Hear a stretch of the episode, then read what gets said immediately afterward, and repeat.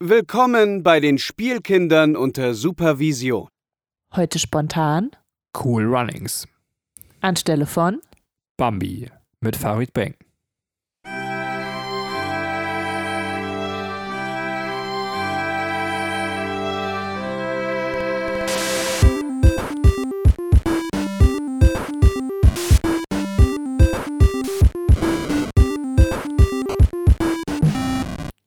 Hallo und herzlich willkommen, liebe Zuhörer da draußen an den Endgeräten, zu einer neuen Folge der Spielkinder unter Supervision. Heute starten wir durch mit Cool Runnings und wie immer bin ich, die Katrin, nicht allein im Podcaststudio. Mit mir ist mein wundervoller Ehemann, der Benjamin, da. Hallo Benny. Hallo, ja, und im Podcast mit Farid Bang mussten wir leider absagen. Irgendwie hatten wir das Gefühl, äh, der Typ will noch auf den nächsten Winter warten. Er meinte, äh, ohne Schnee kann er nicht podcasten. Und wir gesagt, nee, bis raus. Ähm, Ja, so lange wollten wir jetzt auch nicht warten. Deswegen gibt es heute, passend zum Start von Disney Plus, auch einen Disney-Film zu besprechen. Und zwar den wundervollen Film Cool Runnings. Aber bevor wir damit anfangen, Benny, würde ich dich gerne fragen, wie geht es dir? Ich bin beruhigt. Ähm, wir werden jetzt gleich beim Podcasten eine Pizza essen müssen. Äh, wir wollten eigentlich diese Woche unsere große Doctor Who-Folge aufnehmen zur nächsten Staffel, die jetzt in unserer Besprechung ansteht. Ich weiß gerade nicht, ob es von New Who Staffel 5 oder 6 ist. Ähm, Sechs. voll professionell vorbereitet auf die Staffel.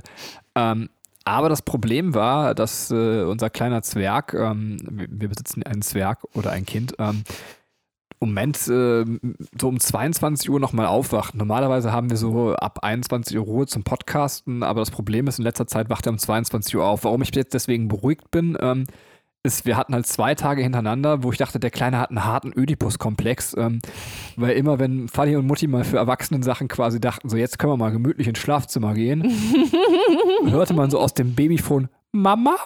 Mama? Und ich dachte mir so, das kann man jetzt nicht wahr sein. Der sitzt doch nicht da und wartet darauf, dass hier irgendjemand weggeflankt wird und denkt so, jetzt muss ich aber eingreifen. So, ähm.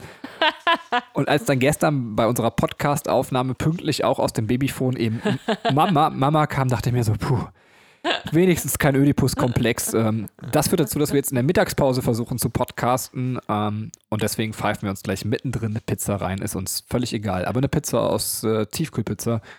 Wir haben uns nicht getraut, öffentlich zu bestellen, falls gerade jemand auf unsere Pizza husten oder niesen könnte. Ähm, macht das aber trotzdem, weil die Geschäfte brauchen auf jeden Fall ähm, Leute, die eben, also mit denen die Geld verdienen können. Also seid nicht so feige wie wir. Lasst euch da auf die Pizza husten, ein paar Wochen Intensivstation, alles cool, macht euch keine Sorgen. So, Katrin, wie geht's dir? Ja, mir geht's auch ganz gut. Äh, man ist jetzt ja ähm, sehr viel zu Hause. Also für mich ändert sich gerade gar nichts. Und äh, was mir aufgefallen ist, ich glaube, ich enttarne uns gerade mal eben kurz als schlechte Eltern. Ähm, wir gucken halt mit äh, unserem Sonimann auch manchmal Kinderfernsehen und äh, Sonimann ist halt großer Pepper Woods-Fan. Wer das nicht kennt, das ist ein ganz furchtbar gezeichnetes Schweinchen, die dann halt mit ihrer Familie so zusammenlebt wie halt normale Menschen. Und äh, was mir halt auffällt ist, ähm, man ist halt schon selber auch mit Fan davon. Also man kann das nicht leugnen. Es ist einfach eine ganz simple Kinderserie. Aber wenn er dann, also wenn man einfach Netflix anmacht und dann Pepper startet, dann denkt man, oh, nicht die Folge, komm, wir skippen mal eine weiter.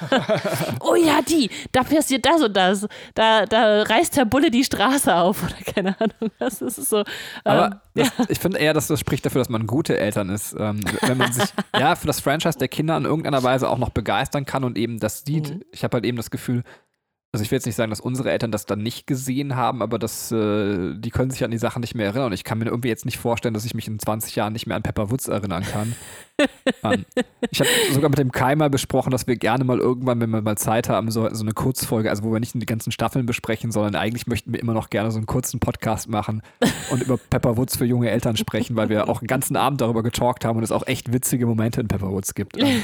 Ähm, Und freut sich dann immer, wenn diese äh, Elternmomente eingebaut werden, äh, wo die Macher dann genau wissen, da gucken jetzt Mama und Papa zu und wissen halt ganz genau, äh, was damit eigentlich gemeint ist. So, ähm, das klingt jetzt so ein bisschen verrucht, aber ich meine dann halt äh, Situationen wie, Opa, kannst du die Schnecke mit in deinen Garten nehmen? Hier frisst die alle, äh, alle Pflanzen auf. Und der Opa sagt so, ähm, ja, okay.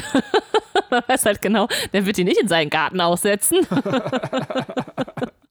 Okay, ja, das, das war hier zum, zum äh, Fandom zum, von Pepper Woods. Jetzt kommen wir zum Film Cool Runnings. Ähm, Sprechen wir vorher nicht noch kurz äh, über Disney Plus? Ähm, Natürlich, du, ich habe mir einen Punkt übersprungen. Ja, Disney Plus äh, ist nämlich jetzt neu gestartet, also als äh, jetzt wir hier in unserer Wirklichkeit ist, ist es gerade gestartet und ähm, wir finden es, äh, wie finden wir es? Das ist die Frage. Benny, wie findest du Disney Plus so far? Ich finde es also tatsächlich marketingtechnisch sehr überraschend, dass gefühlt sehr viele Leute in unserer Timeline Disney Plus jetzt haben. Mhm. Man selber gehört auch dazu und man denkt sich so, als es angekündigt wurde, dachte ich mir so, ja, brauchen wir nicht unbedingt. Und wenn ich in unser Regal gucke, wo sämtliche Disney-Filme stehen, fast alle Marvel-Filme, tatsächlich denke ich mir so, ja, brauchen wir eigentlich nicht. Und trotzdem macht es mich gerade sehr glücklich, es zu haben. Also es ist schon, man kann es erstmal als gelungenes Marketingprojekt irgendwie bezeichnen. Ähm, und dann insbesondere zu wissen, so, ey, ich kann jetzt endlich die alten DuckTales-Folgen gucken, ich kann mhm. Darkwing Duck gucken, ich mhm. kann die Gummibärenbande gucken. Mhm. Ähm,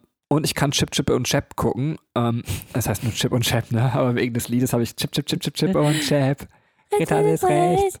Ähm, das macht mich schon alles sehr, sehr glücklich. Also irgendwie turnt mich mein Disney Plus sehr an, aber ich kann es noch nicht so richtig erklären. Ansonsten weiß ich nicht, bevor ich jetzt noch was dazu sage, vielleicht möchte Katrin auch schon was sagen. Nee, also es ist absolut das gleiche Gefühl bei mir, deswegen kann ich gar nicht viel Neues zu sagen. Es ist, ähm, ja, man hat viel von den Angeboten schon sich selber vorher besorgt, aber dann gibt es einfach Sachen, auf die man sonst nicht so leichten Zugriff hätte. Ähm, die vielleicht dann mal in schlechter Qualität auf YouTube zu finden sind. Und so hat man nochmal ähm, irgendwie eine Erinnerungsstütze, was hat man in seiner Kindheit gern geguckt. Dann guckst du da rein und denkst, ja, wie geil. Also ähm, ich wusste zum Beispiel auch gar nicht viele Sachen, dass die von Disney sind, äh, die es dann da halt gibt, ne? die, wo das Angebot dafür steht. Ne? Zum Beispiel Gummibärenbande, hätte ich jetzt nicht sagen können, ob das wirklich Disney ist. Und äh, deswegen ist man irgendwie ganz happy und denkt so, ja, cool, ähm, wir hatten vor einer Zeit lang äh, mal uns die Animated Series von Batman geholt. Ähm, und da ist eigentlich total cool, das da mal zu gucken, weil da echt so voll der Flashback in die Kindheit nochmal kommt und man nochmal abchecken kann, war das wirklich gut, was wir damals geguckt haben? Oder ist es einfach nur Crap und man hat es mit Kinderaugen gesehen und fand es deswegen gut? Bei Batman kann ich auf jeden Fall sagen, ist super geil. Ähm, und jetzt bin ich mal gespannt, wenn wir jetzt die Zeit einräumen und die Zeit haben, aber wo man halt immer zwischendurch immer so ein vielleicht Viertelstündchen, 20 Minuten Zeit für so eine Folge, weiß ich nicht, DuckTales oder sonst was, ne? Ähm, dass man nochmal abchecken kann. War das wirklich so gut, wie es in meinem Kopf ist oder nicht? Und das macht halt einfach unfassbar viel Spaß. Ja, und ich könnte mir auch vorstellen, dass wir im Rahmen unseres Disney-Formats auch das ein oder andere dann hier nochmal im Podcast aufgreifen werden. Vielleicht also keine kompletten Gummibärenbanden-Staffelbesprechungen, aber trotzdem nochmal über die Gummibärenbande allgemein ein Resümee ja. fassen. Ähm, es gibt noch kleinere technische Probleme bei Disney Plus, also, äh, aber da sind sie ja gerade dabei, das kräftig zu bugfixen. Ähm, mhm. Von daher gehe ich davon aus, äh, dass sich das irgendwie jetzt im Laufe der nächsten Tage irgendwie so beheben wird. Ähm, ja, und äh, was ich noch sagen wollte mit dem, warum man vielleicht auch überrascht ist, Disney hat natürlich ja in den letzten Jahren noch viel aufgekauft. Also ich möchte mich jetzt nicht zu weit aus dem Fenster legen, mhm. aber ich glaube, Fox ist zum Beispiel von Disney gekauft worden. Deswegen Stimmt. zum Beispiel die ganzen Simpsons-Sachen ja. sind, glaube ich, bestimmt Fox-Sachen, oder? Ja, ähm, ja, ja. Und äh, genauso ist äh, auch die Marvel-Filme die nicht im MCU spielen. Also die X-Men-Filme sind ja auch vorhanden, was auch mit den ganzen Käufen quasi einhergeht. Also okay. von daher muss man vielleicht auch ein bisschen gucken, wie es bei Disney Plus, also wie die Sachen dann zustande kommen. Irgendwann gibt es kein Netflix mehr, weil die einfach nichts mehr anbieten können, weil alles Disney ist.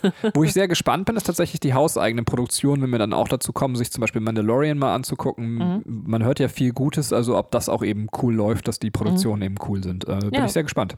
Ja. Ja, und einer der Filme, die dort angeboten werden, von dem ich auch nicht wusste, dass er zu Disney gehört, ist der Film Cool Runnings aus dem Jahre 1993. Aber ich sag dir circa, seit einem Jahr alle vier Minuten vor Disney Plus, lass mal in unserem Disney-Format eine Cool Runnings-Folge äh, machen und du sagst mir, ich wusste nicht, dass der zu Disney gehört. Das ist quasi äquivalent zu der Aussage, ich höre meinem Mann nicht zu. Ende der Geschichte. Bam, jetzt ist es raus. Danke für das Kompliment, dass ich schöne Augen habe. ähm, ja, Benjamin, magst du uns vielleicht ganz kurz erzählen, worum es in diesem Film geht? Der ist schon ein bisschen älter, dann deswegen aber auch dennoch spoilerfrei. Und äh, eine Bewertung abgeben auf einer Skala von 1 bis 10. Gerne, kann ich machen. Also danach kommt dann noch ein fetter Teil mit Spoilern, wo wir, um wie euch erzählen werden, äh, dann im Detail nochmal Cool Runnings besprechen werden. Äh, cool Runnings äh, ist ein Film, in dem es darum geht, dass ein äh, Läufer, dessen Namen, ich habe mir gerade das nicht aufgeschrieben, aber hm, das kriegen wir gleich alles hin, sich eigentlich für die Olympischen Spiele qualifizieren möchte zum 100-Meter-Lauf und es ist ein unfassbar starker Sprinter. Und äh, jeder weiß auch dort in dem Land oder beziehungsweise in der Umgebung, wo er ist, dass er das schaffen wird, sich zu qualifizieren. Äh, allerdings führt es dann eben bei der Qualifikation, ich denke, das ist kein Spoiler, kommt es zu einem Unfall. Äh, nämlich ein anderer Sportler stürzt, äh, sodass äh, er selber auch fällt und er ist nicht qualifiziert für die Olympischen Spiele, obwohl er offensichtlich eben die Leistung hätte erbringen können. Aber er ist ein sehr, sehr ehrgeiziger Typ, der eben trotzdem was erreichen möchte. Und äh, deswegen ist es so, dass er sagt, okay, äh, durch einen Zufall stößt er aufs Bobfahren und er beschließt, das erste jamaikanische Bob-Team zu gründen und sich eben so bei Olympia zu qualifizieren und als Bob-Mannschaft äh, mit drei weiteren Jamaikanern und einem Amerikaner, der das Team quasi ähm, trainiert, daran teilzunehmen. Und damit ist das so ein bisschen die Ausgangslage des Films äh, und, und darum rankt sich der Film. Ja, und jetzt hat Katrin mich ja noch nach einer Bewertung gefragt. Wir haben zwischendurch die Pizza organisiert. Das heißt, wenn ihr jetzt hinten quasi leise Essgeräusche hört, dann ist das unser glückliches Mittagessen. Äh, ich finde tatsächlich, dass der Film, jetzt lehne ich mich weit aus dem Fenster, ein 10 von 10 Punkte Film ist. Oh. Ja, ich finde den Film absolut gelungen. Er ist, äh, das finde ich, das ist einer der wichtigsten Kriterien für mich, äh, ein absolut zeitloser Film äh, vergleichbar für mich jetzt nicht von der Art des Films oder wie der Film ist, aber von der Zeitlosigkeit mit untäglich grüßtes Murmeltier. Äh, mir fallen mhm. halt sehr wenig Filme ein, die so wenig von der Zeit berührt werden. Also der Humor des Films funktioniert immer noch und das liegt daran meiner Meinung nach, dass man sich nicht auf eine bestimmte Art des Humors aus äh, den 90ern oder ähnliches fokussiert hat, sondern man hat einfach einen sehr dezenten Humor gewählt, äh, der immer noch trotzdem klappt, aber der eben äh, deswegen finde ich generationsungebunden ist. Die Geschichte, die erzählt wird, ist ähm, eine sehr, sehr schöne Geschichte. Im, Sinne von, dass ja, es ist halt ein Kernelement in der Geschichte drin. Ähm, ich denke, das kann man auch spoilerfrei sagen. Es, es geht natürlich darum, wenn wir eine jamaikanische Bobmannschaft haben, auch immer um das Außenseitertum. Mhm. Und, und dieses Kernelement ist was, was uns alle sehr, sehr anspricht. Während Bobfahren tatsächlich was ist, was wir nicht so gut kennen, und, ja, und, und vielleicht auch nicht geil finden, oder? Also ich, das meine, Bobfahren ist so ein uninteressanter Sport. Also es gibt bestimmt Fans, aber ich glaube, für die breite Masse ist so Bobfahren so, verstehe nicht. Also, was so, ich nicht den Reiz dran oder das ist halt irgendwie nichts, was, was es genau das. viele und, anspricht. Ja. Und, und diesen Spagatsprung kriegt der Film aber sehr, sehr gut hin, einen mitzunehmen auf dieser Reise und das auch mit filmtechnischen Mitteln können wir gleich besprechen. Ähm, das finde ich alles sehr, sehr cool. Und in der Kombination finde ich, äh, dass der Film eben damit äh, schafft, genau einen auf einer sehr emotionalen Ebene anzusprechen, dass das Ganze dann noch so ein bisschen im Hintergrund mit einer, ähm, mit einer wahren Geschichte im Hintergrund ist, äh, kann man darüber streiten, ob das jetzt besser oder schlechter macht, aber ich finde es eigentlich ganz, ganz nett. Wie sieht es denn bei dir aus? Mhm. Also ich ähm, würde den Film jetzt nicht, äh, also ich habe den 8 von 10 Punkte gegeben, ähm, kann aber 100% verstehen, warum das für dich ein 10 von 10 Punkte Film ist und warum den du so gut bewertest ich finde, dieser Film ist unfassbar schön. Also der ist so lieb. Also ich würde sagen, das ist das beste Attribut, dass du sagst, äh, du hast einfach nur liebe Charaktere. So, es ist halt nicht, es ist halt nichts übertrieben. So, du, äh, ich fand zum Beispiel sehr, sehr schön die Szene am Anfang, als äh, Reese, das ist der Typ, der ähm, der Läufer ist, seinen besten Freund äh, fragt, ob er mit ihm diese Bobmannschaft gründen will. Und sein bester Freund ist halt eher so der, so ein bisschen wird er als Hängertyp dargestellt. Also der ist halt ähm, der Einzige aus dieser Bobmannschaft, der halt Rastas hat. Ne? Also Jamaika, da ploppen halt sofort irgendwelche Klischeebilder auf. Ähm, da muss ich auch gleich noch was zu sagen. Und äh, dann ähm, sagt er, äh, ja, ist, äh, sagt er so, ja, ähm, so, ich, ey, ich bin dein bester Freund, wir kennen so lange, wenn du willst, dass ich da mitmache, dann mache ich da sofort mit. Und äh, was, es ist halt so, also, dann kommt halt noch der Scherz rein, so, okay, machst du mit? Und er sagt, nein. Und dann so, natürlich mache ich mit. Also, das ist ähm, Herzliche irgendwie, ne? Also, es ist, es ist so, ich finde, dieser ganze Film löst bei mir so ein Wohlfühlgefühl aus. Du hast gerade eben gesagt, in dem Film ist nichts übertrieben, aber damit meintest du wahrscheinlich, ähm, Insbesondere eben auch die, die Klischeebilder sind nicht übertrieben. Also ja. generell finden wir ja schon sehr viel Übertreibung in ja, dem Film. Ja, das stimmt. Also gerade am Ende wird es äh, kitschig, das will ich jetzt nicht spoilern, aber da, da ist so ein bisschen Kitsch-Overload. Ähm, aber du hast halt äh, jedenfalls von den Hauptcharakteren halt nichts Übertriebenes. Also ich, das soll sich mit dem decken, was du halt gerade gesagt hast. Also klar, man hat klar abgegrenzte Charaktere. Man hat halt Reese, der ähm, super ähm, wie, wie, heißt das, so super, super ehrgeizig ist, der seinem Vater nacheifert, der auch äh, schon eine Olympiamedaille im Sprint hinter, also äh, gewonnen hat.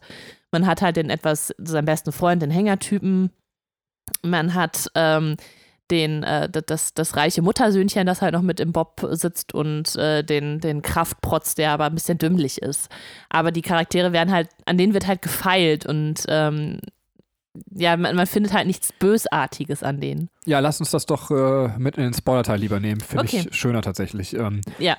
Äh, ja, ich äh, würde das tatsächlich, ähm, wollte gerade noch was sagen. Ach ja, genau, im Sinne von, dass es ein Feel-Good-Movie ist, hast du ja auch gerade schon gesagt. Und mhm. das finde ich mhm. äh, tatsächlich nochmal so als Empfehlung, wer ihn nicht gesehen hat oder tatsächlich ähm, ihn gesehen hat. Es ist auch gerade für die Zeit, wo man sich viele Gedanken irgendwie auch zu Hause macht und, und auch schwere Gedanken hat, echt ein gutes äh, Abwechslungsprogramm zu sagen, auf der Couch zu sitzen und sich so einen Film anzugucken, mhm. weil er einfach einmal anderthalb Stunden und äh, das ist noch die gute 90-Minuten-Tugend des Films. ähm, einfach mal aus seinem Kosmos rausholt und sagt, ey, ich entspann dich auch einfach jetzt mal ein bisschen und äh, schlag dir mal ein paar gute Gedanken um die Ohren. Ja, und ich meine, der Film ist 27 Jahre alt, ne? Das ist, ähm, es ist echt schon krass, äh, ne, wie lange das her ist, dass dieser Film gedreht wurde. Das krass ist aber aufgrund, äh, weil, weil halt einfach nicht viel ähm, mit Computer gelöst wurde, ne? Oder da irgendwelche Tricktechnik drin ist, merkt man das dem Film auch ähm, äh, vom, vom bloßen Anblick nicht unbedingt an, ne? Also das, äh, dass man den jetzt immer noch gut gucken kann. Absolut. Ja. Okay, dann äh, würde ich jetzt den Spoiler-Alarm aussprechen, damit wir freier über den Film reden können. Spoiler-Alarm! So. Ähm, dann würde ich sagen, fassen wir mal kurz das Ende zusammen des Films. Äh, Benny, wärst du bereit dafür oder ist, bist du noch, ist der Mund noch voller Pizza? Nee, also er ist noch voller Pizza, aber ich bin trotzdem bereit dafür. Dann kannst du dir auch was in den Mund schieben. Ähm, und ich rede nicht von Pizza. Oh, wow. Wow. Soll ich den wieder rausschneiden? Aber ich fand ihn gut. Also, nein, war er eigentlich nicht. Er war flach. ist egal, lass ihn drin. Ähm, Die Leute sollen wissen, mit wem ich hier zusammenlebe. wow. Ähm, ja, äh, tatsächlich äh, ist es so, dass äh, tatsächlich die jamaikanische Bobmannschaft äh, schafft, sich für Olympia zu qualifizieren. Sie sind äh, da in dem Moment, wo sie in dem quasi Qualifikationscamp ankommen. In Calgary ist es das, glaube ich, wenn ich mich recht erinnere. Mhm. Katrin nickt nur äh, sind sie die absoluten Außenseiter. Sie werden halt von allen Leuten quasi ausgelacht, gemieden. Es kommt hinzu, dass der Trainer, den sie ausgewählt haben, jemand ist, der in seiner Vergangenheit, sportlichen Vergangenheit, nachdem er zweimal die Goldmedaille gewonnen hat, ähm, ist er dazu übergegangen, irgendwie bei einem weiteren Turnier äh, Gewichte in den Bob zu legen, so dass er eben auch von daher ein Außenseiter als Trainer jetzt ist, weil er eben von der Sportwelt eben auch sehr verachtet wird für das, was er damals dann getan hat. Das Team ist also komplettes Außenseiterteam schafft es sich aber für Olympia zu qualifizieren. Sie werden zwar einen kurzen Moment äh, disqualifiziert, was aber einfach an der bösen Absicht äh, der Sportgesellschaft liegt, die einfach nicht wollen, dass die Jamaikaner mitfahren. Äh, das schafft aber tatsächlich der Trainer eben mit einer, also gespielt von ähm, John Candy, mhm. mit einer phänomenalen Rede eben zu kippen. Darf ich kurz eingreifen? Weil ich glaube, es liegt nicht daran, dass die nicht wollen, dass die Jamaikaner mitfahren, sondern dass es eher die Fehde gegen Earth, also den, gegen den Trainer ist. Können wir ja drüber reden. Also, okay. also finde ich tatsächlich, äh, hier sind wir ja schon in der Besprechung, ähm, sehe ich nicht so. Ähm, okay, gut. Mm, und äh, die andere Sache ist, also ich sehe es schon größtenteils, aber lass uns das gleich besprechen. Okay. Dann qualifizieren sie sich zu Olympia und äh, der erste Lauf bei Olympia sieht richtig beschissen aus. Sie machen direkt den letzten Platz. Das ganze Turnier läuft in drei Läufen, an drei Tagen. Am zweiten Tag sind sie ultra gut. Es wird nicht so ganz klar, ob sie dann Erster sind. Ich kenne mich mit Bobfahren nicht genug aus und dann eben insgesamt auf den achten Platz vorrücken. Auf jeden Fall haben sie noch Chancen, sich tatsächlich äh, für die Goldmedaille zu qualifizieren und werden auf einmal sogar zu einem der Favoriten, weil sie so stark beim zweiten Mal gefahren sind. Und äh, dann ist es aber so, dass äh, sie fahren mit einem Bob, der eigentlich ein Trainingsschlitten von anderen Leuten ist. Und der Bob ist so desolat, dass der eben tatsächlich bricht bei der letzten Fahrt obwohl die Fahrt wundervoll läuft. Ähm, und sie liegen dann in der Bobbahn und äh, können nicht mehr durchs Ziel fahren, stehen dann aber alle irgendwann auf und tragen den Bob äh, durchs Ziel und werden dann eben von den anderen internationalen Sportlern beklatscht und gefeiert und sind dann eben auch in der Sportlerwelt angekommen. So viel in Kurzform, wie der ganze Film abläuft. Mhm. Darf ich direkt einsetzen, wo wir jetzt gerade unseren Hakler hatten, weil ich glaube, ähm, dass es, äh, also ich habe mich äh, halt mit dem Gedanken beschäftigt, auch schon im Vorhinein, wie sensibel ist man ähm, den Anfang der 90er gewesen äh, zum Thema ähm, äh, kulturelle Differenzen, Geschlechterrollen und Diversität. Also das ist halt sowas, was jetzt in unserer Zeit sehr akut aufgekommen ist und in den 90er Jahren, glaube ich, noch gar nicht so auf dem Schirm war. Also dass man vielleicht da auch noch mehr, mehr Klischees und Rollenbilder und äh, ja, gerade ne, das, was ich auch sagte, diese kulturellen Klischees hatte und vielleicht irgendwo ist es noch näher am rassistischen Denken dran, als wir heutzutage äh, haben, weil wir haben ähm, vier Schwarze, die ähm, quasi die Hauptrolle übernehmen, neben John Candy, ähm, ähm der halt der, der weiße Trainer ist. Ähm, was in den 90er Jahren nicht mehr so ganz akut war. Also da, da sind halt auch viele schwarze Schauspieler berühmt geworden, aber ähm, trotzdem hat es immer noch so ein bisschen diesen Background, finde ich, den man noch betrachten muss an der Stelle. Und ich dachte, der Film ist sehr gut damit umgegangen und das wird gar nicht so thematisiert, dass wir da jemand haben, der schwarz ist, was eigentlich so äh, am besten ist, damit umzugehen, weil es einfach nicht, es, meiner Meinung nach geht es nicht darum, dass sie schwarz sind, sondern es geht darum, dass sie aus einem Land kommen, wo kein Schnee liegt und deswegen ähm, noch nie bei Olympia äh, als Bobmannschaft angetreten sind. Also eher diesen, äh, deswegen den Außenseiterstatus haben.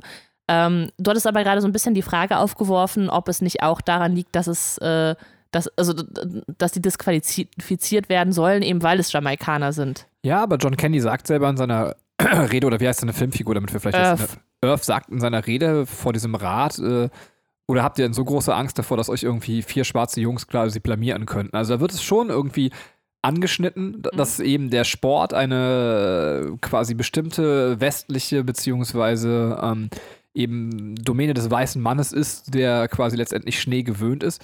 Und das ist auch, also es ist halt nur eine Randnote, die eingespielt wird, aber dass ja. natürlich auch die Sorge ist, wir lassen uns doch jetzt nicht von Ländern, die vorher gar nicht da waren in diesem Sport, äh, die Schnitte vom Brot eventuell sogar nehmen. Mhm. Also, dass man auch sagt, ja, also es ist wirklich keine Vordergrundnote, aber so im Hintergrund so, mhm. ähm, ihr habt natürlich auch Sorge, dass ihr eure weißen Männer-Domäne äh, quasi verlieren könntet, wenn ihr jetzt andere Leute zulasst. Ähm. Mhm, das stimmt. Ich finde, das ist, also, das ist dann sehr interessant gelöst, dass man es eben nicht so sehr in den Vordergrund rückt. Ne? Also, dass es eben irgendwie mit einspielt, gerade wenn man noch aus der Zeit kommt oder diese Zeit noch im Kopf hat. Ähm, dass es dann nochmal wichtig ist. Ich glaube, so in 20 Jahren oder so wird, wird, wird, es dir nicht mehr mehr auffallen. Also, oder wird es halt der Generation nach uns nicht mehr mehr auffallen, weil es, ähm, äh, weil dieser, dieser äh, Unterschiedsgedanke nicht mehr so stark da sein wird. Weiß ich nicht, weil aber in dem Film ist es ja tatsächlich trotzdem so ein zentrales Thema. Und das ist ja das, was ich eben meinte.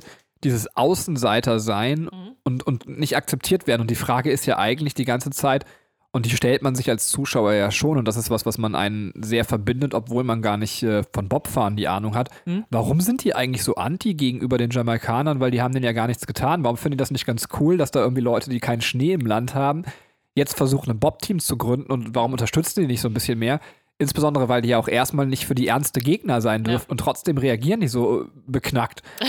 ja, das ist, der Film bietet ja schon selber dafür eine Antwort. Ne? Ich glaube, um, Jule, also der ähm, der dümmliche Kraft, äh, Kraft, wie heißt das, Protz, ähm, will ich ihn jetzt mal betiteln für, für die Leute, ähm, also ne, damit man jetzt, jetzt irgendwie kategorisieren kann. Ähm, der sagte, ich glaube, er ist es, der sagt, so ja, es ist was Neues, das kennen die Leute nicht und deswegen haben sie Angst davor.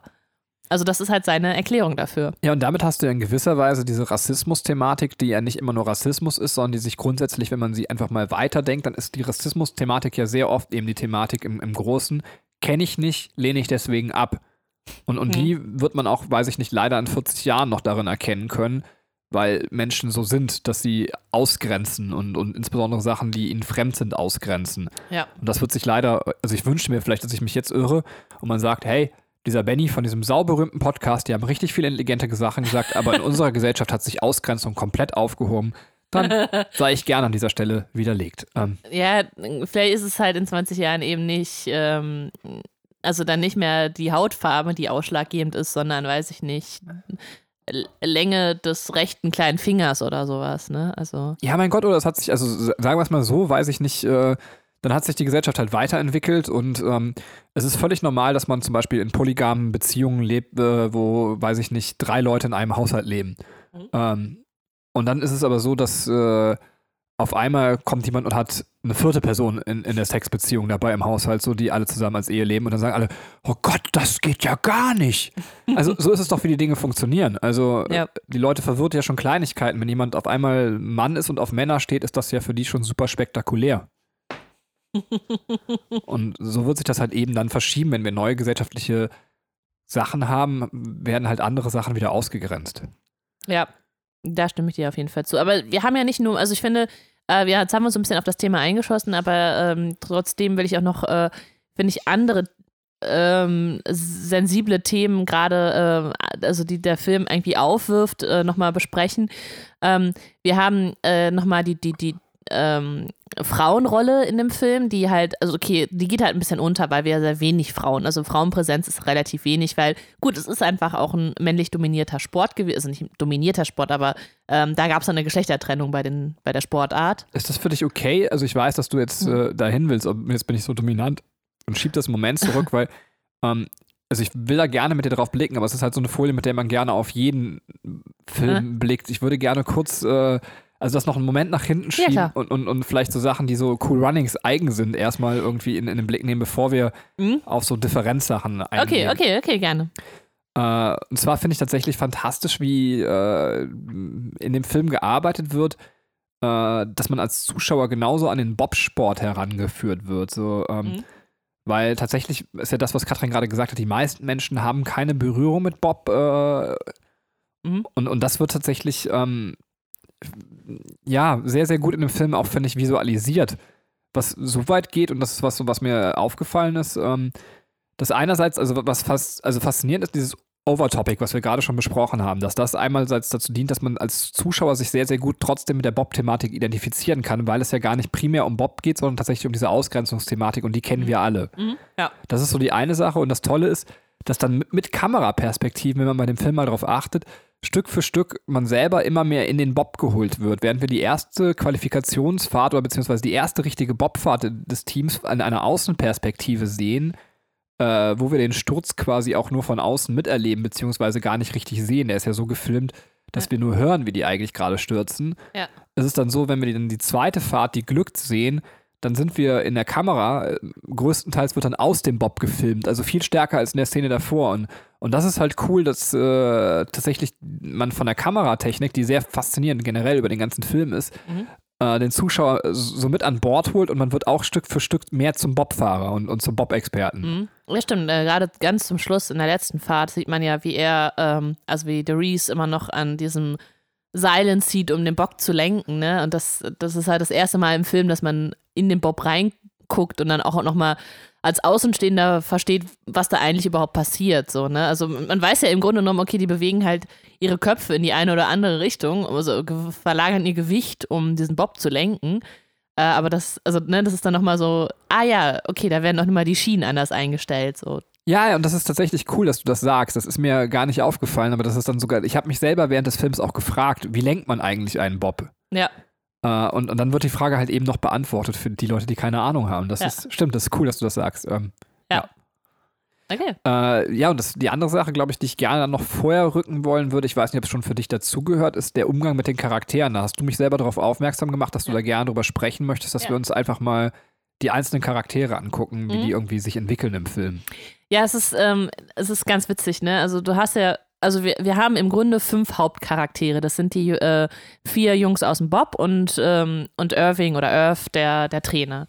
Ähm, und äh, ja, vielleicht gehen wir die einzeln mal durch, weil das, ich finde, das ist ganz spannend, ähm, wie das, also was da passiert.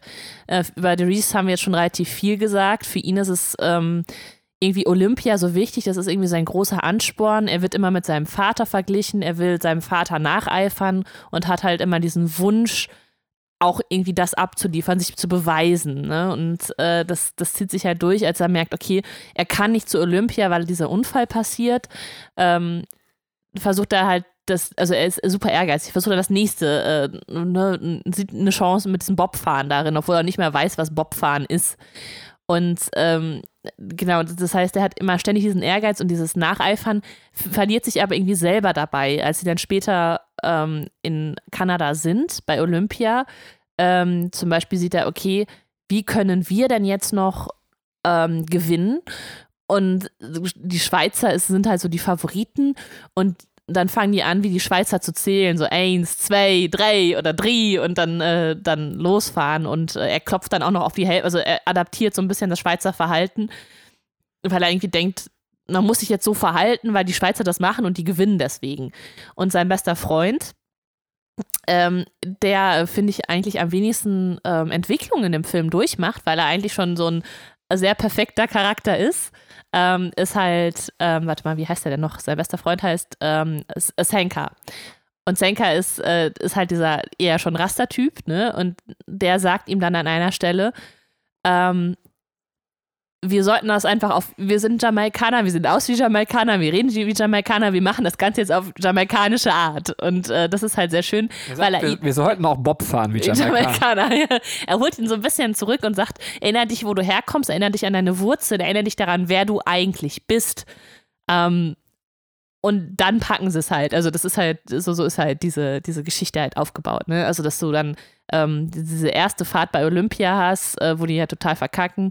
Und dann ähm, die zweite Fahrt, wo sie es dann halt auf jamaikanische Art machen und dann ähm, auch ihren Spruch loswerden, wenn die anzählen. Ähm, äh, das, äh, und dann, ja, dann haben sie genug Selbstbewusstsein und Selbstvertrauen, um das Ganze durchzuziehen.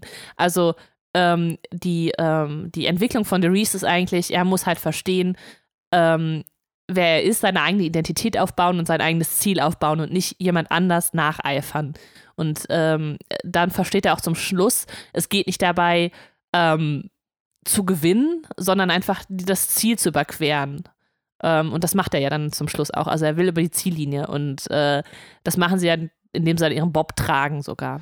Ja, also beim Schluss würde ich dir tatsächlich, also ich finde das super analysiert, mir ist das auch gar nicht so aufgefallen, dass also erstmal Dries quasi Thematik ist, nacheifern und eben Hm. überwinden, was eigenes werden. Ähm, äh, was ich, wo ich jetzt so ein bisschen widersprechen würde, also nicht komplett widersprechen würde, ist aber der Schluss, weil das, das finde ich ist ganz spannend. Ähm, ich weiß nicht, wir können auch nach den vier Charakteren oder fünf Charakteren darüber sprechen, aber es ist halt so, ähm, ich schneide es jetzt schon mal an, Mhm. äh, dass alle da an der Stelle, und das finde ich so cool an dem Film, deswegen macht es das auch für mich noch mehr zu einem 10 von 10 Punkte Film, weil der Film so rund ist. Alle vier Charaktere haben mit einem Sturz am Anfang zu leben. Der Seifenkistenmann fährt quasi mit seiner Seifenkiste beim Rennen in eine Hütte rein. Mhm. Die anderen drei stürzten quasi ähm, bei dem Rennen.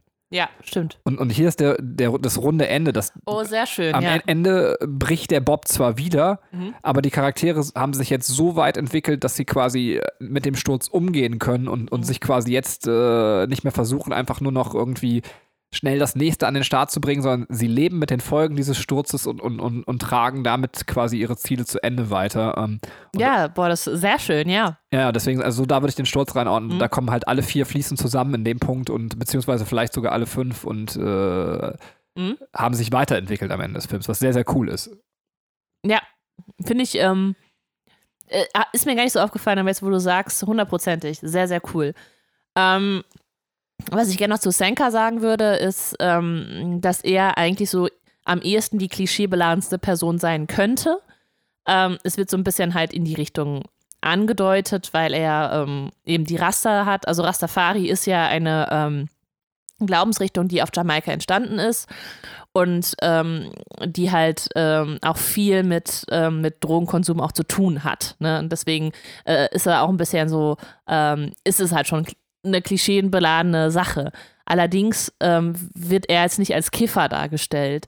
Ähm, es gibt eine Szene, das ist, als er äh, in Kanada das erste Mal aus einem Flughafen kommt, da fragt Reese ihn, was rauchst du, weil der, der, der Atem so raucht, ne? also so, so qualmt halt von der Kälte her.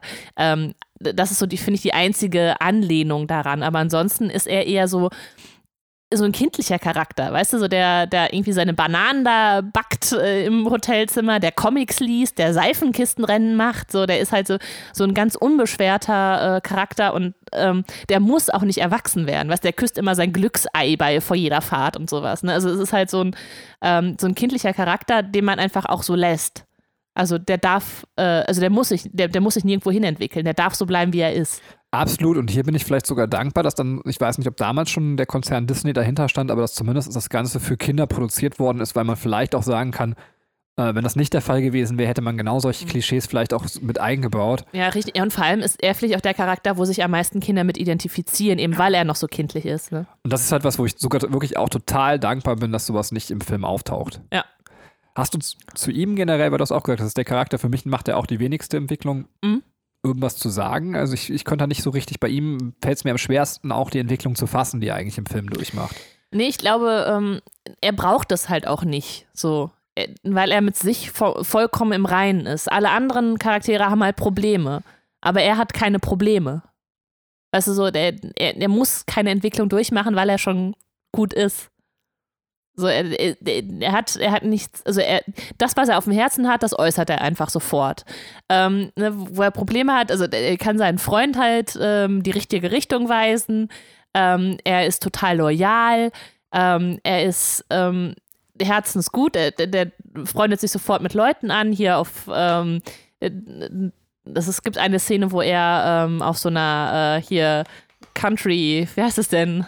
Party ist, äh, wo die auch. So eine äh, Après-Ski-Party, ja, so, so. eine Après-Bob-Party. Après-Bob-Party, ähm, wo die ja auch da diese, die dann zum Schluss in dieser Schlägerei ausartet, ähm, wo er dann mit so einer Frau tanzt oder in diesem, ähm, ja, in diesen Reihen tanzt und dann äh, tauschen die ihre, er kriegt ihren Cowboy-Hut und sie setzt so sein, ähm, sein Strickmützchen da auf. Und das ist, äh, also, ne, wo man sieht, so, okay, der, so, der, der ist halt so ein total unbeschwerter Charakter. Deswegen glaube ich einfach nicht, dass, also, ich sehe keine, keine Entwicklung bei ihm. Und die braucht er aber auch nicht.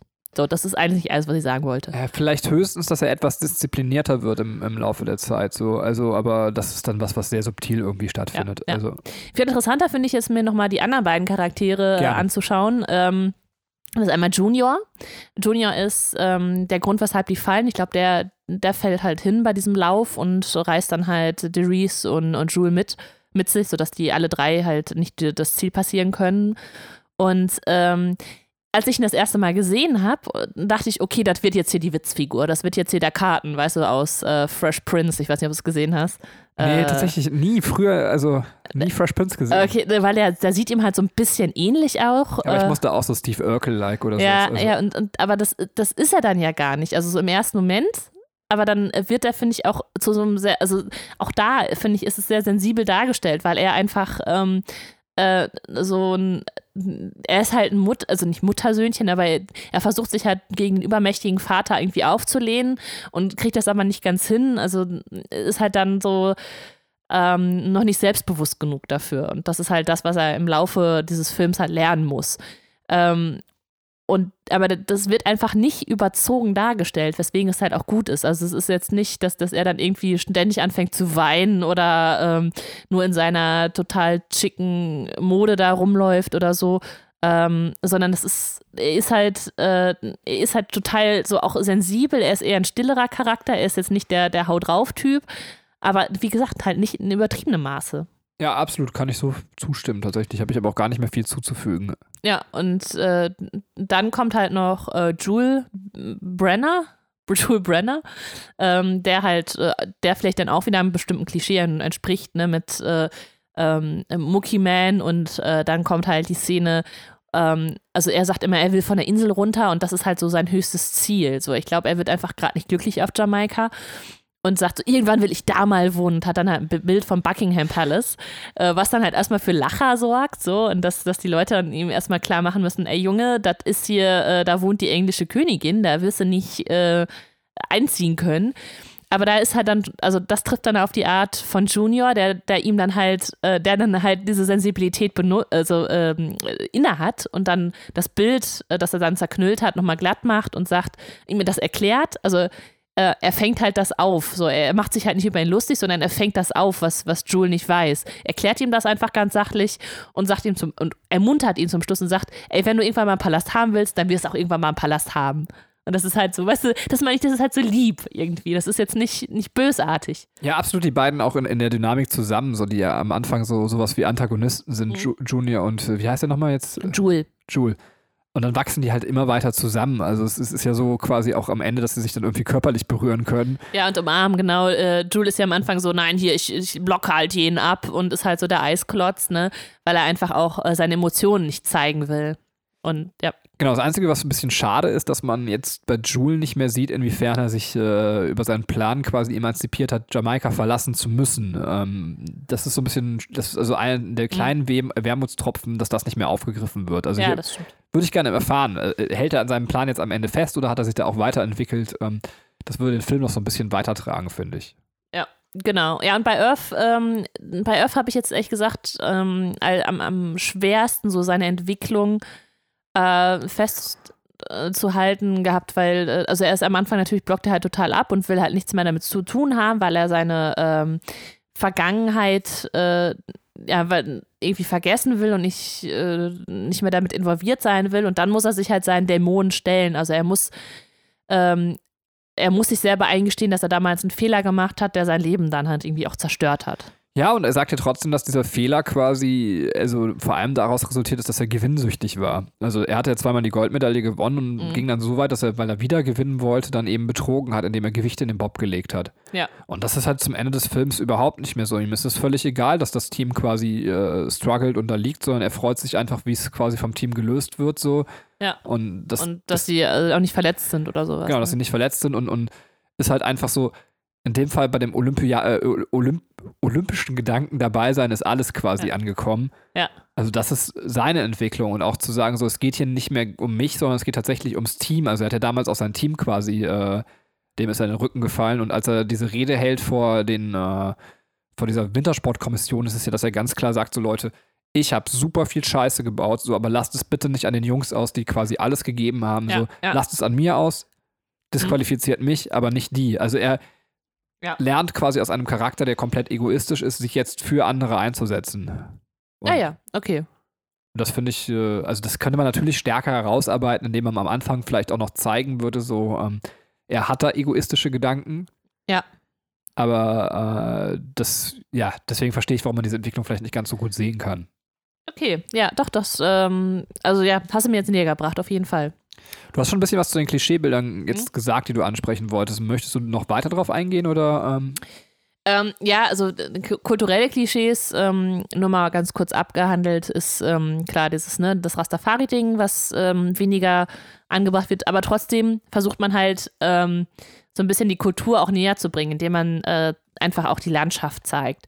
Man sieht die Klamotten der Leute. Also, wenn man mal darauf achtet, alle anderen haben halt ähm, sind halt nicht so bunt. Also die Jamaikaner sind immer ganz, ganz bunt. Die haben ganz viele bunte Klamotten an. Also es zeigt das halt als sehr, sehr lebensfrohes äh, Land und ähm, sehr gemeinschaftlich auch. Also die sitzen da ja alle zusammen, die machen schon Public Viewing, als das bei uns noch gar nicht erfunden wurde. Also so in dieser Bar und ähm, irgendwie helfen alle mit. Also es ist halt, ähm, also ich muss halt sagen, aus meinen aus meiner Brille betrachtet, finde ich, machen die das sehr gut. Also greifen das sehr gut auf, ohne sich zu weit aus dem Fenster zu lehnen und zu sagen, das Land ist so und so.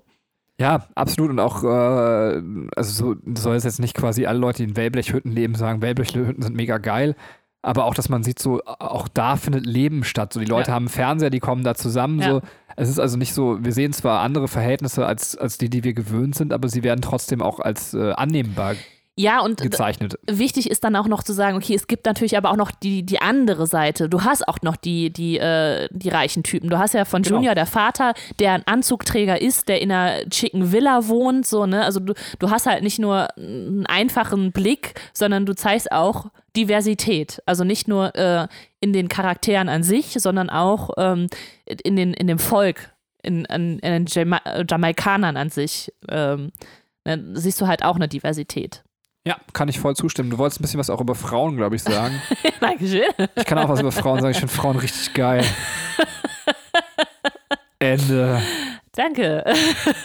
ähm, ja, also äh, Frauenbilder werden hier sehr wenige nur aufgeworfen, weil es, wie gesagt, ähm, in dem Sport ähm, auch wenig Frauen irgendwie gibt, was vielleicht auch nochmal die Realität äh, der, der, der, der Zeit da abbildet, dass äh, das jetzt irgendwie Sport ist Männersache. Ähm, dennoch gibt es halt ähm, ein paar Frauen, also es gibt zum Beispiel die Freundin von The Reese, ähm, die aber auch irgendwie gleichwertig in der Beziehung ist, äh, die zum Beispiel ähm, äh, ja, also die, die halt auch äh, guckt, wie können wir halt das Geld eintreiben. Sie ist ja diejenige, die aufschreibt, wie viel Geld ähm, da eingenommen wurde, ne? Also die da jetzt nicht irgendwie in die Hausmutterrolle eingebracht wird. Ähm, wir haben, glaube ich, Deris Mutter, also die, ja, doch, Deris Mutter, die irgendwie dieser Bar gehört. Darf, darf ich noch ja. was zur Freundin von Deris sagen? Ja, klar. Es gibt so eine Szene, die ich einordnen möchte noch. Ja, Ähm, ja, bitte. Und zwar sammelt er quasi Geld damit, dass er sich küssen lässt äh, und knutscht dann auch richtig krass mit so einer anderen Frau rum. Wahrscheinlich mit mehreren sogar. Ja, mit mehreren, aber man sieht halt, wie, sie, wie er eine so Ja. richtig lang und ausgiebig küsst und danach auch die Lippen so voll mit Lippenstift hat. Ja. Und, und sie steht dann halt als nächstes in der Reihe und, und bittet ihn dann so raus. Ja. Jetzt könnte man sich ja fragen, was soll das denn, wenn die aber ein gleichwertiges Verhältnis haben, dass da ja irgendwie auch eine Art Betrug stattfindet. Aber Ja. ich finde, diese Szene muss man halt einfach im Kontext sehen, wie sie gedreht worden ist. Es ist so, wie wenn in einem Cartoon jemand quasi eine Bombe in die Hand gedrückt bekommt. Ja. Äh, die Bombe explodiert bei dem Charakter in der Hand. Und danach ist äh, der Charakter dann irgendwie so mit Ruß überzogen, aber es geht halt weiter. Ja. Es hat halt sowas Comic-eskes. Also Ja. es ist eine Szene, die, die nicht real zwischen diesen Charakteren so in der Art und Weise stattfindet, sondern es ist halt so comichaft überstilisiert. Also so würde ich es jetzt einfach gerade mal deuten. Oder Ja, ja, ja, das finde ich gut. Das finde ich sehr gut, ja. Und äh, vor allem auch danach, dass äh, Sanka dann äh, drüber geht, weil bei ihm an der Schlange will halt keiner mit ihm knutschen und dann ist da so eine Omi und er so, nein. Äh, also es ist halt natürlich alles so ein bisschen übertrieben äh, gezeichnet an der Stelle. Aber du hast recht, ja. Ähm, Comic-esque finde ich sehr schön. Ähm, und also eine Frau, und äh, das vielleicht auch nochmal, äh, deswegen mag ich den Film halt auch so gern, äh, das nochmal zu, zu sagen. Ähm, wir haben halt äh, Jule, der auch versucht, Geld einzutreiben, indem er Armdrücken macht und jeden Mann platt macht und dann wird er platt gemacht. Und danach sieht man, es ist eine Frau, die ihm gegenüber sitzt und ihn platt macht. So, ne? Also man auch mal ähm, da auch so aus diesem Klischee-Denken halt so rausbricht. Ja, wobei man tatsächlich, also ich will jetzt nicht wieder irgendwelchen Lobbys was unterstellen, man kann aber natürlich auch gerade dieser Szene Sexismus vorwerfen, indem man dann das Ganze umdreht, den Spieß und sagt so, ja seht ihr, jetzt wird wieder so getan, als wenn Frauen so schwächlich sind und es wäre besonders witzig, dass eine schwache Frau quasi einen starken Mann besiegen kann. Ja. Also wie leicht diese Sachen zerbrechbar sind. Ja, äh, gut, aber du hast ja auch kein, kein, äh, keine schwache Frau da. Also du hast ja auch eine muskelbepackte Frau da sitzen, ne? Ja, und ganz ehrlich, also wenn man das, also ich wollte es nur noch mal zeigen, wenn man das will, kann man, glaube ich, äh, alles mit Klischeebildern quasi tatsächlich am Ende töten. Sogar unsere Dialoge miteinander und wir haben das Gefühl eigentlich, dass wir eine sehr gute Ehe miteinander pflegen. Nein, das habe ich nicht. Hört ihr nicht zu, sie ist eine Frau, sie hat keine Ahnung von dem, was sie redet. Ähm, Ja, also damit äh, sind wir jetzt alle Charaktere durchgegangen, alle Rollen durchgegangen. Ähm, es gibt nur noch eine Sache, über die ich gerne noch reden will. es gibt auch noch eine Sache, über die ich reden möchte, über unsere Ehe, nachdem du es jetzt so angeschnitten hast. Nein, ich habe noch was anderes. Ähm, Noch was anderes. Ähm, ja, da ich ja sehr viel gerade Gesprächsanteil hatte, möchtest du erstmal mit deinem Punkt. Ähm, vielleicht Ja. decken die sich ja. weiß ich nicht. Ähm, apropos Decken. Ähm, äh, ich, ich kann mich jetzt nicht mehr konzentrieren. Ähm, was ich sagen wollte, ist tatsächlich, dass äh, am Ende das mit den Schweizern, das finde ich so ein bisschen, äh, oder ich weiß nicht, ob es die Schweizer sind, das sind, glaube ich, irgendwelche anderen, das sind, glaube ich, die Deutschen, die so ätzend Die sind. Ostdeutschen. Ja, die DDR-Leute, die Ossis, ähm, die so ein bisschen ätzend sind. Das, das ist so für mich ein kleiner Wermutstropfen, dass am Ende so direkt äh, werden die halt von allen Sportlern akzeptiert und dann ist für die auch Friede, Freude, Eierkuchen zwischen allen Seiten. Mhm. Äh, das ist so ein bisschen wie so das Highschool-Musical-Ende. Äh, ich hoffe, es war jetzt kein Spoiler, aber ähm, Ich glaube, es ist nicht schlimm, wenn du High School Musical spoilerst. ist nicht so überraschend. das muss man so ein bisschen akzeptieren, aber die Frage ist natürlich, warum die das als Außenseiter, die jetzt so hart von denen die ganze Zeit wegbeleidigt wurden, so Ja. leicht akzeptieren. Aber das muss man vielleicht dann auch wieder in dieser bisschen Disney-esken, comichaften Überstilisierung sagen. Es, Ja. es wird einfach ein, ein, so gesehen ein, auch ein menschliches Happy End geführt, was so nicht realistisch ist oder zumindest äh, fragwürdig. Ja. Fand ich aber, ja, also Ja. kann man akzeptieren, fand ich aber das Einzige, wo man, wo ich dachte, hätte ich mir irgendwie eine andere Lösung für gewünscht. Ja, das ist tatsächlich. Tatsächlich ist es bei mir auch, ähm, geht das halt auch in die Richtung. Also es deckt sich tatsächlich, ich wollte sagen, das Ende ist echt mega kitsch. So, und dann dieses Slow Clap, also gerade der, der Ostdeutsche, der vorher da die Schlägerei angezettelt hat, macht dann diesen Slow Clap, wo dann nachher alle anfangen äh, zu klatschen.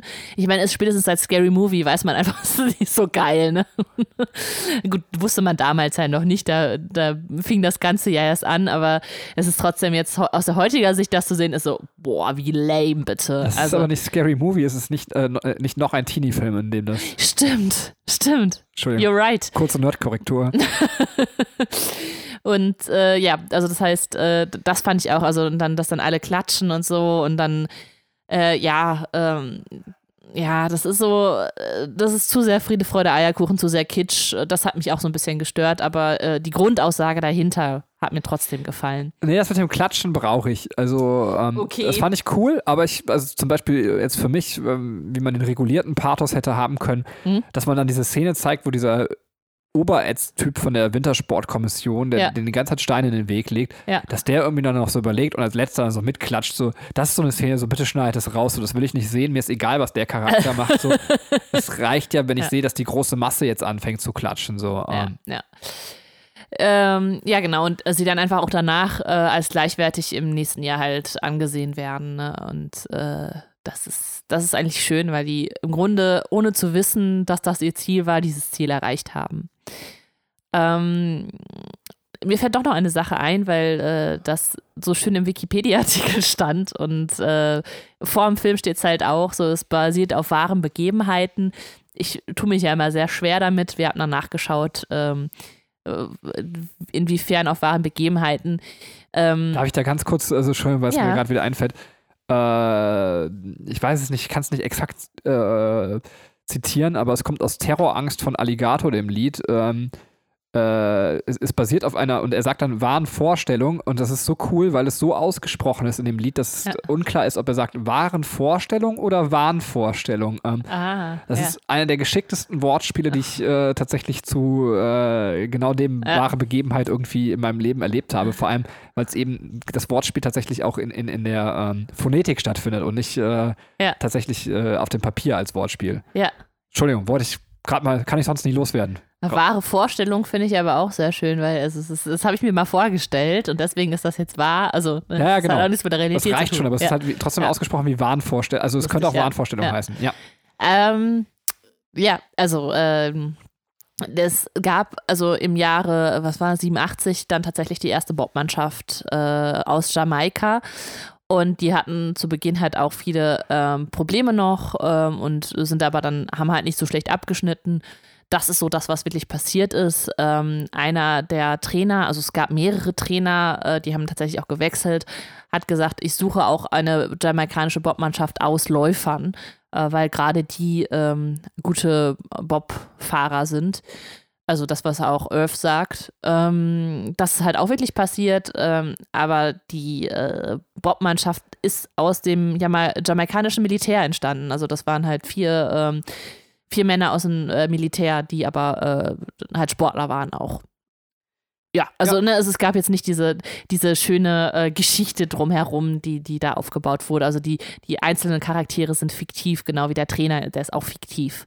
Also es beruht einfach nur darauf, dass Jamaika damals das erste Mal an den Olympiaspielen teilgenommen hat. Äh, aber um jetzt nochmal zu deinem Ende damit zu kommen, weil das jetzt, auch noch sehr schön passt, finde ich, ähm, um nochmal zu zeigen, dass dein Ende durchaus realistisch, also dass das Ende auch realistisch ist und eigentlich ganz cool. Erinnere dich dann an den Typen, ich weiß jetzt nicht mehr, woher der kam, der bei den Olympischen Spielen als Schwimmer angetreten Ja. ist. Jetzt, das ist gar nicht so lange her, weiß Ja, ich ja. nicht. Ähm, und der eigentlich so gerade mal so mit Ach und Krach schwimmen konnte. Wie war das denn irgendwie so aus, aus Kamerun oder so? Also irgendein Land, äh, ich weiß nicht mehr, wo Kamerun liegt, aber irgendwo ein Land, wo wo noch kein, wo kein Meer halt ist so, oder kein Wasser oder wenig Wasser, dass ähm, die Leute einfach auch nicht richtig die Möglichkeit haben zu schwimmen oder schwimmen zu lernen. Und da hat keiner, also ich kann mir nicht vorstellen, dass es irgendwen gab, der sich gedacht hat, was für ein lächerlicher Typ, sondern man saß wirklich völlig ergriffen vom Fernseher, komplett mit Pathos und dachte sich, was für ein Ehrenmann. So, ähm, also so war es jedenfalls bei mir. Dass ich habe den einfach, Katrin guckt ganz schuldbewusst. Äh, nein, nein, war das nicht der, der Moderator, der auch so, also der dann so sprachlos war und gelacht hat, weil er einfach nicht wusste, was er da gerade sieht? Also weil man erstmal den Hintergrund auch nicht, nicht kannte von dem und man Ja, dachte so, Also ich habe es nicht live gesehen, ich habe es tatsächlich im Nachhinein und ich habe ihn einfach nur gesehen, also zumindest bei mir war es so und deswegen fühlte ich mich beim Ende von Cool Runnings gut abgeholt, dass ich mir einfach dachte, du bist so ein Ehrenmann. ja. das so durchzuziehen, du bist einfach der geilste Typ überhaupt so. Ich Ja, finde, also das ist bis heute für mich einfach eine richtig krasse Vorbildsfigur, weil er einfach einem so viel mitgibt im Sinne von, ey, Leute, einfach mal machen und äh, ja. eine geile Sau sein. Ähm, und Ja. deswegen finde ich das Ende von Cool Runnings eigentlich ganz cool, weil es äh, mich irgendwie mit meinem eigenen Gefühl zu dem Typen zumindest abholt. Ähm, Ja, okay, stimmt, ja. Ja, schön. Aber obwohl der muss ja, also ich weiß auch nicht, wie das Auswahlverfahren bei Olympia ist und ob das damals wirklich so war, weil das wird jetzt ja sehr vereinfacht dargestellt. Du kannst dich ja einfach da anmelden. Ähm, die schicken dich halt hin. Achso, äh, den, den habe ich gar nicht erzählt, ne? Der, ähm, der Typ, der halt äh, in diesen Auswahl, ähm, also der, der Jamaikaner, der quasi ähm, dafür für Olympia zuständig ist. Und der auch sagte, wir, wir schicken, wir geben euch nicht das Geld, um nach Olympia zu gehen, weil ihr uns halt lächerlich machen würdet. Und ne, das ist halt schlecht für unser Land und das ist halt schlecht für uns. Deswegen äh, kriegen die ja das Geld erstmal nicht, um an Olympia teilzunehmen. Ähm, das ist halt auch eher ein ernster Charakter, so in dem, in dem ganzen Film. Wollte ich nur kurz erwähnt haben. Äh, genau, aber das, äh, also wie dieses, wie dieses Verfahren bei Olympia äh, reinzukommen ist, das, das weiß ich auch nicht. Ja, also, ja, okay, das geht über uns. Aber was ich, wenn wir schon bei Dingen sind, noch im, am Ende des Casts, die wir nicht wissen, ja. das ist jetzt wirklich peinlich. Also, was heißt peinlich? Ich finde sowas nicht peinlich. Ähm, äh, aber ich habe nicht das topografische Wissen. Ich benutze extra ein Fremdwort, damit ich quasi direkt wieder auch gebildeter wirke. Ähm, um dann eben meinen Unwissen zu, äh, zu, zu kaschieren. Nein, tue ich ja nicht. Ich gehe ja ganz offen damit um. Ich könnte dir nicht Jamaika auf einer Weltkarte einordnen. Das ist krass, oder? Ja, gar nicht. Also, oh, das, also, ich hätte gar, also ich hätte gar keine Ahnung, wo Jamaika liegt. Ich würde sagen, entweder irgendwo ist es quasi eine afrikanische Insel oder eine südamerikanische Insel. Aber selbst das könnte ich dir nicht sagen. Ich hätte das jetzt eher so Richtung Hawaii, aber Hawaii und Jamaika ist auch nicht so richtig. Warte mal. Äh, das können wir jetzt googeln, wenn der Cast zu Ende ist. Äh, dann können wir unsere Bildungslücke quasi schließen. Aber ich wollte es nur mal gerade sagen, ich finde es halt relativ krass, dass ich das selber auch nicht weiß. Ähm, ja, gut, das, ja, das, äh, ich bin halt auch echt nicht gut in, ähm, in Erdkunde, so in, in der Erdkunde. In, Topografie. Topografie, in Geo, Geografie. Topografie und Geo, was ist denn der Unterschied? Also topografisch ist wirklich das, was auf der Karte liegt. Also dieses Dinge auf der Karte einordnen, das nennt man Topografie. Generell ist Erdkunde ja eine viel größere Wissenschaft, die eben auch äh, ganz andere Bereiche hat äh, und auch eben auch naturwissenschaftliche Teile mit einschließt. Ähm. Okay, soll ich, ich, ich habe es gerade mal äh, gegoogelt. Also Jamaika liegt halt zwischen Kuba und Haiti. Und Kuba liegt unter Florida. Aha, da war ich ja nicht ganz richtig. Ne, also zwischen, äh, zwischen USA und, ähm, und äh, ja, Südamerika. Ja, okay, also quasi war ich mit der südamerikanischen Insel ähm, ja. näher dran, aber auch nicht so ganz richtig. Ähm.